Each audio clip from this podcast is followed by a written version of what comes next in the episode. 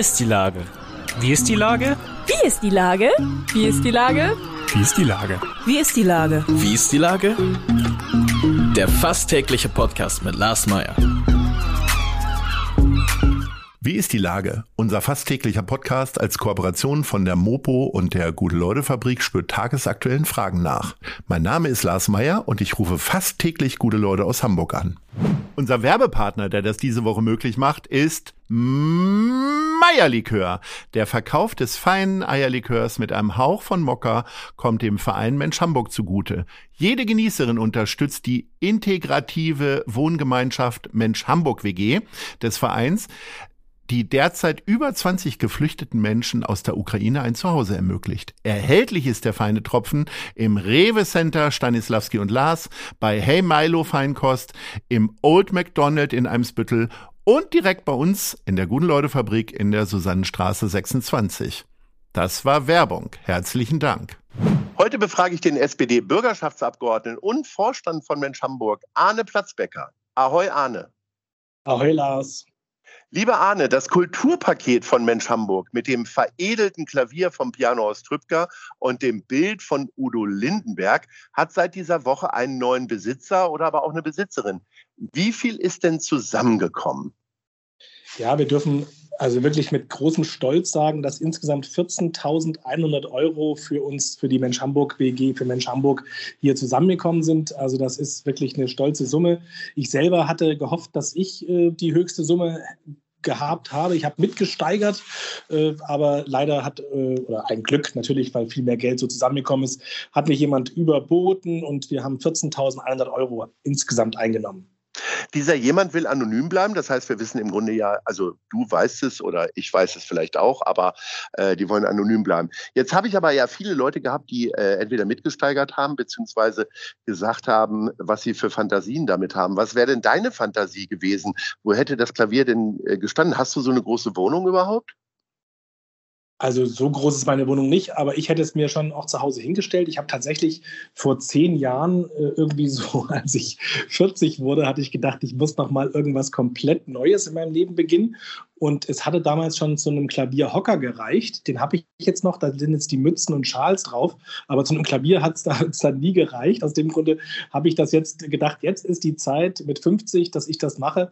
Aber äh, ich habe nicht gewonnen, leider, ja. Ich habe es nicht ersteigert, aber ich äh, freue mich für den oder diejenige, die es ersteigert hat. Und ich äh, glaube, es wird wirklich jede Wohnung total schmücken, weil es ist ja einfach ein unglaublich schönes Stück gewesen, auch mit den ganzen Verzierungen und ähm, der Verschönerung ja, also bin ein bisschen neidisch, muss ich sagen. Halb Hamburg guckt jetzt immer mal so um die Ecke, wenn sie zu Besuch sind und guckt, ob das Mensch Hamburg Klavier da steht oder der äh, Udo da an der Wand hängt. Eigentlich eine tolle, schönes Detektivspiel jetzt.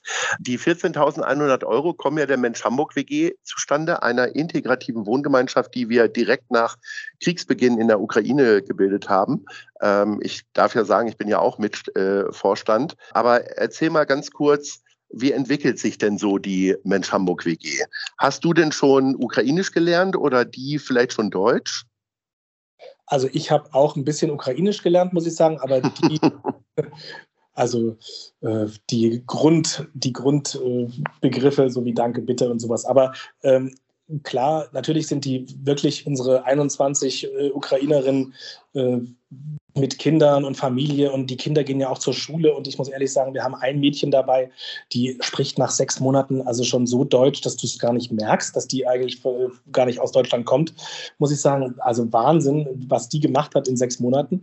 Aber äh, ja, wir haben immer noch äh, unsere Ukrainerinnen hier da und der Krieg scheint ja auch leider weiterzugehen. Das ist ja wirklich äh, eine, eine, große, ja, eine große Katastrophe für alle und die würden gerne jetzt nach Hause, würden das Weihnachtsfest auch gerne mit Familien und Freunden in der Ukraine feiern, können sie nicht. Deswegen machen wir das hier auch gemeinsam mit ihnen, feiern wir Weihnachten und wir sind wirklich froh, dass wir die 14.100 Euro jetzt dafür verwenden können. Natürlich die anderen Spenden auch und wir haben jetzt auch gerade letzte Woche kann ich auch äh, verkünden, die positive Nachricht von allen Wohnungen, die wir angemietet haben, bekommen, dass die Vermieter das um ein Jahr verlängert haben, sodass wir im Prinzip erstmal jetzt auf dieser Front äh, Ruhe haben und ähm, die Mädels und die Kinder im Prinzip dort weiter wohnen bleiben können. Ja, und auch das heißt, die können sich weiter integrieren, haben jetzt erstmal keine Wohnungsnot wie viele andere, die ja. jetzt vielleicht auch erst kommen.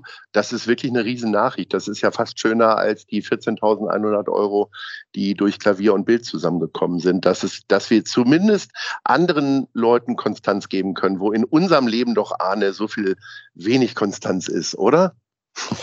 Ja, es ist schon Konstanz, aber ich finde wirklich, dass es für die einfach so eine Sicherheit ist und einfach auch zu wissen, dass die in dieser Umgebung bleiben können. Die Wohnungen sind ja auch äh, zwar klein, aber fein und wir haben die ja eingerichtet und die haben natürlich unseren Anschluss und äh, das macht ja die Mensch Hamburg WG aus, dass die im Prinzip mit in unser Leben von uns, von unserem Verein integriert sind und äh, ja, also wie gesagt, die waren bei meinem Geburtstag zum Teil dabei, sie kommen zu jedem Fest, wir machen Weihnachten zusammen und das ist natürlich eine Sache, äh, die einfach wirklich toll ist. Und ich kann nur jeden ermutigen, sich auch weiterhin wirklich einzusetzen, weil die Leute brauchen es und die brauchen einfach auch heute noch unsere Hilfe. Und der Krieg ist immer noch nicht vorbei.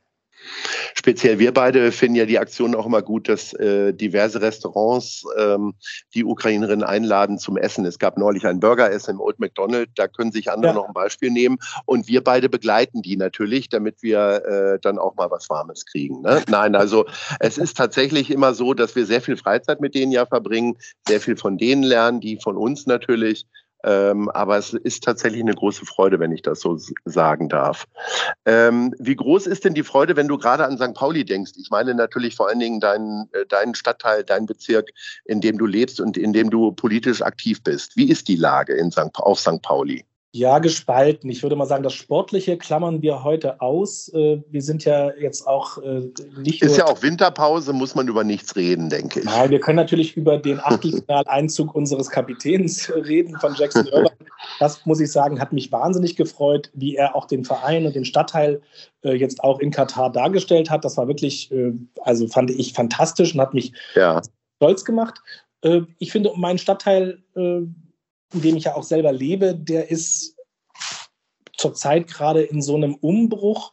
Man merkt es, finde ich, deutlich, dass wir äh, mit dem Santa Pauli Weihnachtsmarkt einen unglaublichen Magneten im Moment haben. Wir haben äh, dort eine, also fast jeden Tag äh, ist er wirklich so voll, dass man kaum laufen kann, aber er ist wunder wunderschön und äh, ich finde auch die Stände sind einfach äh, ganz vielfältig und eben bunt, wie St. Pauli ist. Wir haben ähm, finde ich mit dem, jetzt ganz neu war ja der Presse auch mit dem Fahrradstreifen über die Reeperbahn natürlich für einen, für einen kontroversen Punkt so ein bisschen gesetzt, aber dafür hatte mich auch lange dafür eingesetzt, weil die Gefahrenlage für Fahrradfahrerinnen, muss ich sagen, auf äh, der Reeperbahn wirklich schwierig war. Und jetzt haben wir es endlich umgesetzt bekommen, dass dort ein Fahrradstreifen ist. Das ist ein Anfang. Wir gucken uns das jetzt sechs Monate an und dann schauen wir mal. Ne?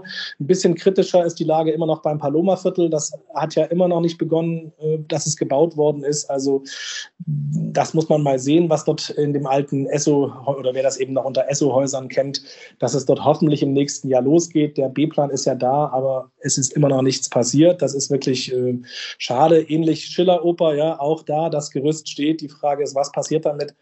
Es gibt immer was zu tun auf St. Pauli und man muss sagen, die Touristen sind zurück. Wir haben äh, gute Belegung, auch der Hotels, äh, auch der ähm, sage ich mal, Theater, die Restaurants und die Clubs, die sagen, es könnte noch mehr gehen, aber natürlich sind jetzt auch ganz viele Leute krank. Aber ich habe gehört, dass es auch trotzdem äh, eigentlich eine positive Grundstimmung ist, trotz auch Energiekrise und so. Also St. Pauli lebt wieder.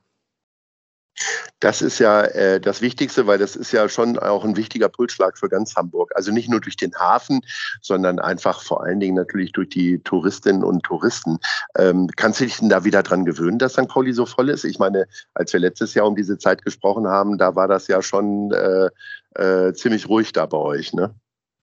Da war das sehr ruhig äh, und man hat endlich mal seine ja, also Mitbewohnenden quasi vom Kiez irgendwie.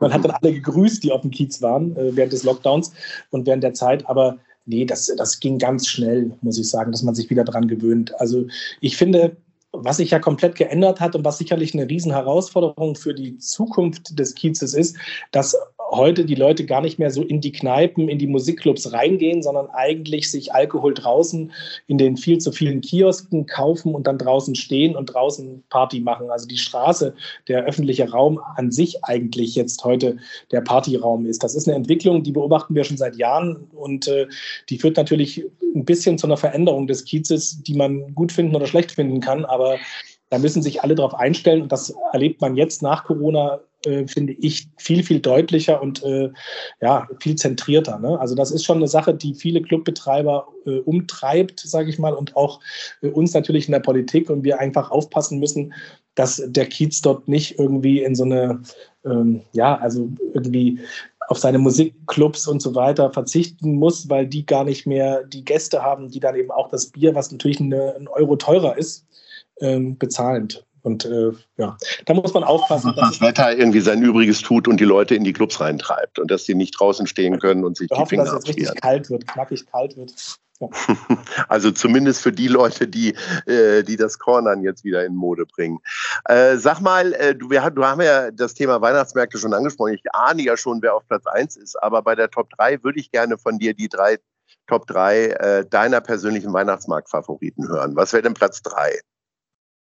Platz drei wäre tatsächlich der Hamburg Pride Weihnachtsmarkt äh, am Anfang der langen Reihe. Der ist immer Ja. niedlich, übersichtlich. Äh, da trifft Der ist wirklich sehr schön. Ja.